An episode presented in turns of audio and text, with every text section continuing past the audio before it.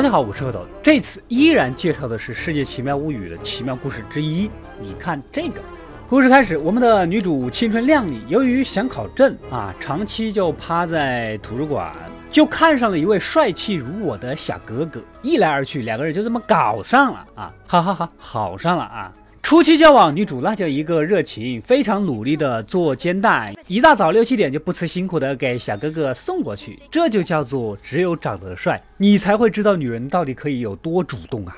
之后的日子里，女主满脑子都是自己的新男友，每天都要煲电话粥。这天突然门铃声响起，打开一看，一个诡异的面无表情的小男孩死勾勾的盯着女主，透过门缝。呃，小男孩就拿着手中的录像机播给女主看，画面是女主被烫伤的情景，如此的诡异，女主赶紧关上门，去关火的时候还真的被烫伤了。难不成这个熊孩子的录像有预知未来的能力吗？第二天，女主还是像往常一样给男朋友送爱心早餐，然后就去便利店上班。可那个熊孩子啊，总是跟在后面阴魂不散，又给她放录像，这次似乎是男朋友被人攻击的画面。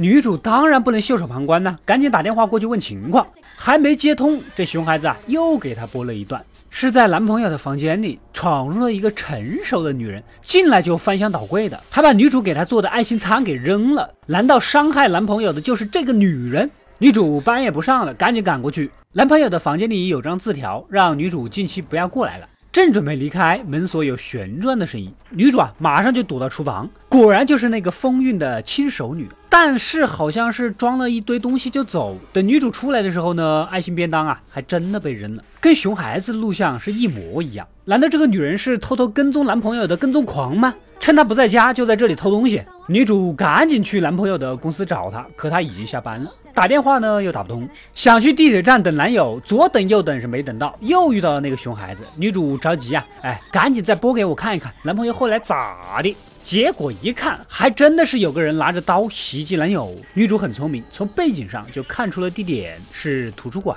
急匆匆的赶过去，总算是找到了男朋友，跟他解释啊啊，有个熊孩子喜欢那个录像机，里面播的画面是可以预知未来，你马上就要受伤了，快跟我走吧，么么哒。说着，不远处就走来一个女人，这不就是那个亲手女吗？听她说话，其实她的年纪啊也不大，可能就是卷发显得成熟吧啊。女主赶紧拉男朋友跑。但男朋友反过头问：“你到底是谁呀？你这个跟踪狂是在侵犯我的人权，你知道吗？”原来女主跟他根本就没有谈朋友，明明就是女主一直跟踪他，幻想两个人谈恋爱，他才是真正的跟踪狂。此时的女主啊，还是不肯认清自己，眼看着别人的正牌女友拉着男朋友的手，怒从心起，上去就直接撕起来。拉扯中，女主掏出了水果刀，口中叨念着一定会保护男朋友的。小哥当然也要保护自己真正的女朋友啊啊！结果就被女主这么一刀划中。遇到这种疯子，打不过是要跑啊！小哥拉着卷发女友逃进了图书馆躲起来，然而还是被女主给跟踪到了。毕竟他是一个疯狂的跟踪狂嘛。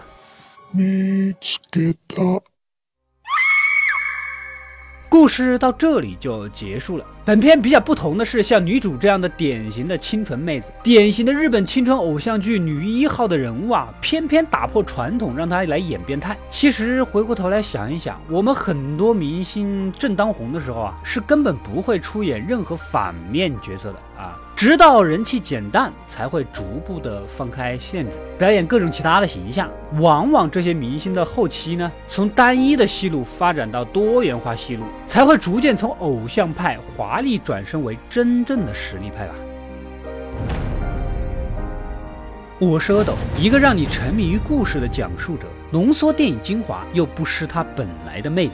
扫描二维码，添加我的微信号。除了能第一时间收到更新，更有独家解读的视频等待你的发掘。扫描它，然后带走我。